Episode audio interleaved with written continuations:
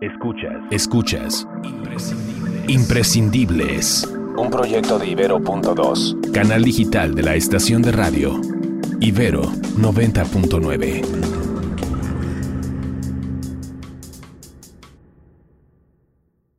Tengo recuerdos de un señor que entró al laboratorio y me dijo, o sea que esta es la fábrica de los sueños.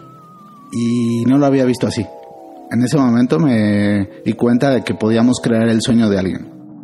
Antes de contar la historia de Aldo Fichtel García, quiero pedirte que pienses o recuerdes una mirada. ¿Listo? Estoy seguro que para Aldo fue más sencillo que para nosotros. ¿A cuántas miradas le hemos puesto realmente atención? Si es posible conocer a alguien a través de su mirada, entonces te puedo decir que Aldo conoce a muchas personas. Los ojos es un mundo increíble. La vida de Aldo puede ser contada desde el arte o de la oftalmología. Estamos en la colonia Roma, en la Ciudad de México. Pocos minutos después de habernos conocido, Aldo me muestra el laboratorio donde trabaja. El arte es la representación de lo que ha hecho Dios o algo que está en ti y te transmite o puede transmitir al otro, puede transmitir emociones. Específicamente en el tema de las prótesis oculares, transmitir la emoción de que tu trabajo ha quedado bien al paciente que es el usuario final y que él vea esta emoción en ti, creo que lo emociona y le deja satisfecho también. Es increíble ver cuando una persona le haces un buen trabajo y cómo reacciona, cómo no se deja de ver al espejo incluso cuando se ve en una fotografía, piensa cuál es mi ojo. La misma persona se confunde y, eso es increíble. Creo que eso lo hace el arte. Si no fuera arte, no pasaría. Un podcast de Ibero.2, canal digital de la estación de radio Ibero 90.9. Es necesario regresar al pasado para entender de dónde nace la inspiración y práctica de crear arte objeto. Hubo un tiempo en que Aldo dedicó su talento trabajando en el museo más importante de personajes hechos de cera. Fue ahí que comenzó su relación con el mundo de los ojos. Piezas para personajes de la historia. Es increíble, ahí me fascino por los ojos, por cómo se ven las piezas. Sin embargo, no ayudábamos a nadie en especial, ayudábamos a que este museo pues tuviera piezas lindas, un doctor me dice, oye, esto hazlo para humanos, por favor, te queda muy bien, por favor, no lo hagas para monos. Y bueno, para nosotros las piezas del museo eran muy importantes. Sin embargo, le digo, yo no sé manejar estos materiales, ni sé nada para, para adaptar.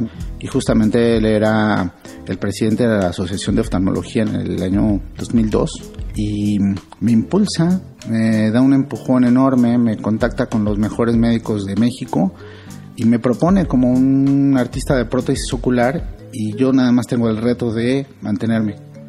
Ahora Aldo dedica sus días a crear prótesis oculares para personas que perdieron un ojo y se ha convertido en un referente en el mundo de las prótesis faciales. Derivaron las prótesis faciales del hecho de empezar a hacer prótesis oculares y necesitar otro tipo de prótesis más avanzadas, como prótesis orbitofaciales, prótesis de paladar, prótesis de dedo, prótesis de oreja. Hemos incursionado en varias áreas, lo que más nos gusta son las, los ojos. Los ojos es un mundo increíble. Es algo en lo que nos especializamos al final. Hemos desarrollado ya incluso pues un laboratorio que se dedica al diseño anatómico de implantes oculares y de implantes faciales. Eh, estamos en el proceso de certificación, ya con patentes y todo, entonces muy emocionados también porque esto toma un rumbo un poco más vanguardista.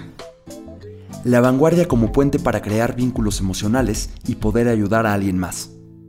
Nos dimos cuenta que podíamos levantarle el ánimo a la gente y eso se volvió lo más especial de nuestro laboratorio, poder elevar la autoestima de las personas que habían perdido un miembro, una parte de sí, y que pasaban por un trauma o, un duelo.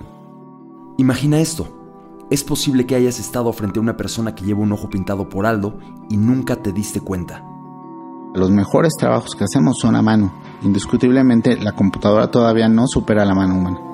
Sigue siendo un trabajo muy fino, con unos pinceles pequeñísimos y además este detalle que la computadora ni las cámaras logran captar del ojo humano que pueda reproducirse después en una máquina. Lo hacemos a mano el final de la pieza. Hay algunas partes, moldes, etcétera, al final viene la mano. La práctica de Aldo crece exponencialmente a medida que pasa el tiempo. Tener la posibilidad de llevar una prótesis que sea una réplica exacta de tu ojo es posible. Es sorprendente cómo no alcanzamos a cubrir la necesidad que existe en México y hemos ido a otros países hablando de recorrer el mundo con esto, pues estamos con patente ya en 22 países para poder llegar hasta allá, a exponer esto, ¿no? Nosotros no tenemos una galería donde exponer esto, la gente es la que lo porta, lo orgullosa, les ayuda a hacer sus vidas y sabemos que estamos en algún lugar con alguien ayudándole en esa parte de su vida. Aldo transita en los campos del arte y la medicina como todo un experto. Su laboratorio y el equipo que lo acompañan en este gran viaje son la prueba de ello. Hoy tenemos la tecnología para hacerlo. Antes hubiera sido solamente algo de ciencia ficción, pero creo que hoy se puede. Tenemos la tecnología 3D, donde podemos tomar una tomografía, observar el cuerpo humano desde la computadora, diseñar algo muy específico para la persona y su fenotipo, y de ahí eh, comenzar. O sea, me parece que es un parteaguas, el hoy con el ayer, y que no podemos ni siquiera pensar en qué es lo que viene, pero tampoco podemos seguir trabajando de la misma forma seguramente que si diseccionamos el cuerpo podemos pensar en cada una de las partes, podemos trabajar con nuevas tecnologías dentro del cuerpo humano. La dosis exacta de arte y tecnología para continuar con la evolución humana.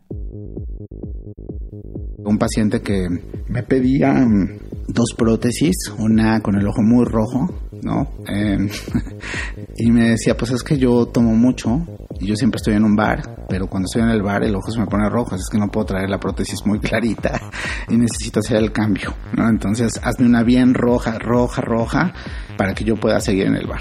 Tenemos eh, una historia de una mujer que recibió cuatro impactos de bala y pidió una joya en lugar de una prótesis ocular en forma de ojo. Nos dijo, yo quiero una joya, yo te voy a traer los brillantitos y quiero ver si se puede hacer. Y siempre habíamos tenido ganas de incursionar en este tema. Ahora cada vez lo vemos más, la gente está cambiando, los jóvenes cambian, nos piden cosas especiales, ya no es el ojo, nos piden cámaras, que haga cosas, que el ojo se mueva, que tenga brillo, que tenga oro. Pues por medio de un familiar, hace tres años yo tuve un accidente, fue un impacto de bala y estuve un tiempo pensando cómo iba a arreglar todo esto en mi persona. Más que nada estuve preocupada por cómo me iba a ver, pero ya decía yo en mi cabeza, pues me pongo un parche o le anexo algo ahí, ¿no? Esta es parte de la historia de María Albiter, una de las mujeres más valientes y auténticas que he conocido en este tiempo pues a mí no me gustaría que fuera un ojo porque al final no voy a ver. Entonces, mejor me pones algo diferente. Empezó a decirme, pues, ¿cómo que te gustaría? Y ya entre todas las cosas dije, pues, algo que impacte y que vaya conmigo, más que nada porque no es fácil. En ese momento sí te impacta y dices, ¿qué voy a hacer? Y me quedé pensando algo e-, extremo, porque soy extrema. O, o muy chiquito, o muy grande, o algo muy exagerado. Y le dije, ¿por qué no joyería? Empecé diciéndole oro, plata, y ahí empezó. Sí, María porta una prótesis llena de cristales diminutos que brillan en cada movimiento. La gente normalmente busca ayuda, psicólogos, terapia, y yo lo que quería era que fuera rápido. Entonces la cosa era que llamara la atención. Entonces está cubierta de lo que viene siendo joyería, brilla como si fuera joyería, cubre totalmente el ojo, no tiene forma, entonces es como el extra lo que quería era que me preguntaran para yo cerrar el ciclo rápido. Y así fue. Entonces la prótesis tú la ves y no sabes si es una malla de colores o son como brillitos o son como diamantitos. Es un pupilente, este, ¿qué es? Este, puedes ver, o sea, está arriba de tu ojo. Les muestro pues que es una prótesis. Si te acercas pues ya te das cuenta que está toda cubierta, que brilla. Para mí es muy bonita, pero para la gente es muy llamativa. La prótesis en mí lo que hace es me dio mucha seguridad, por como cuando te pones un ojo cuando no lo traes. Una nueva generación que viene con otra autoestima y que además quiere también resaltar a través de sus problemas, a través de sus afecciones físicas. La práctica de Aldo se transforma todos los días. En el universo de los ojos, las posibilidades son infinitas. Estoy muy abierto, pienso que nos superan, o sea que las nuevas generaciones nos superan en todo y que tenemos que poner las plataformas para que ellos desarrollen desde otra perspectiva en donde yo no estaba cuando empecé. Teníamos muchos sueños, pero no teníamos las tecnologías. Hoy existen las tecnologías, hay que poner las plataformas, dar la guía y bueno, nosotros ahora juntamos a un colectivo de chicos que tienen un proyecto para desarrollar tecnología. Bueno, nos estamos juntando con ellos, vamos a ver qué pasa. Son chicos de 25 a 26 años, van terminando sus carreras.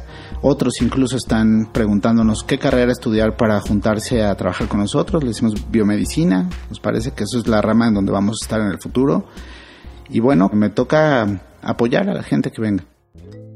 Apoyar a las nuevas generaciones y a quienes necesitan transformar su vida. Creamos una fundación porque siempre teníamos a un paciente que no tenía los recursos o que venía gastado porque acaba de sufrir cáncer, perdió el ojo y le habían cobrado muchísimo y llegan al final del camino, al final del túnel sin dinero y nos toca a nosotros poner la cereza del pastel, es decir, colocar la prótesis y que se vea bien todo este camino y que el paciente se recupere a sí mismo, ¿no? la, la autoestima y las ganas de vivir también. El proyecto de Aldo cada vez reúne a más gente cirujanos, arquitectos, artistas plásticos e incluso abogados. Cada paciente una posibilidad distinta para crear, transformar y sorprender. Continuar innovando e influir en la vida de los demás. Lograr la conexión de la máquina al hombre, de un sistema operativo que esté colocado en el implante de la patente, que transmita la prótesis y que pueda lograr cosas. Yo no sé hoy si sea prudente hablar de que pueda haber, pero sí de que pueda transmitir algo de señal.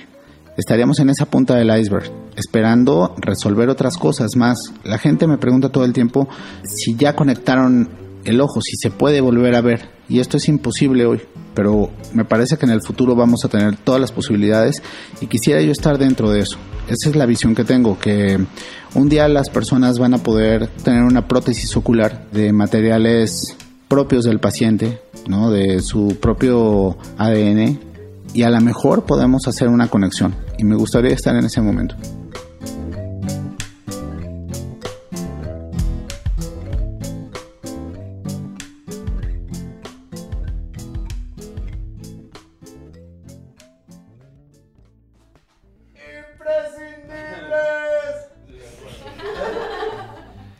Gracias a Aldo Fichtel García por esta plática. Mi nombre es Jorge Ceja Morán, yo me encargué de la entrevista y del guion.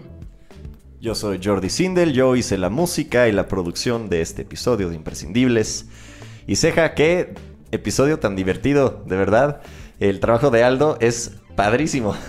qué tremendo personaje. La verdad es que Aldo es un imprescindible por la manera en que ve el mundo, por querer ayudar a las nuevas generaciones y transformar la vida de muchas, muchas, muchas personas. Así que de verdad, gracias Aldo por todo lo que nos enseñaste en este episodio. Sí, creo que es muy... Eh, Creo que algo que, todos debemos de tomar de este episodio es el hecho que se acercó un doctor con Aldo y le dijo, deberías de hacer lo que tú haces para ayudar a personas. Creo que muchos hacemos cosas por amor, pero no nos damos cuenta en cómo lo podemos aplicar para ayudar a otros. Y creo que eso es este, algo muy importante que debemos de tomar de este episodio.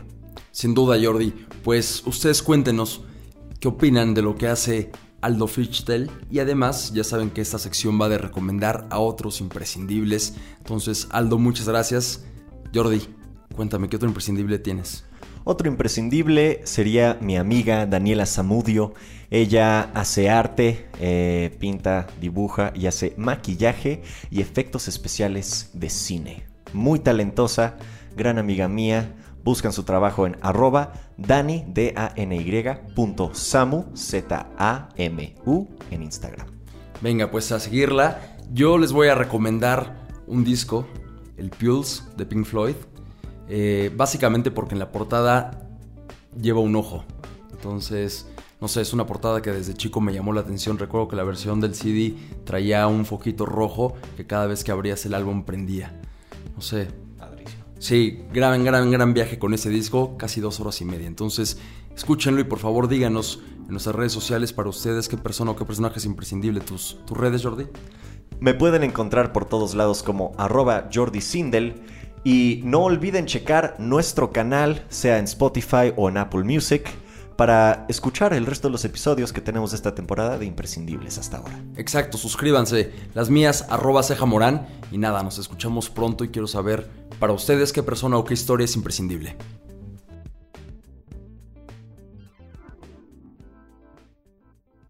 Además de imprescindibles, escucha Frecuencia Disruptiva, el podcast sobre la industria musical de Ibero.2.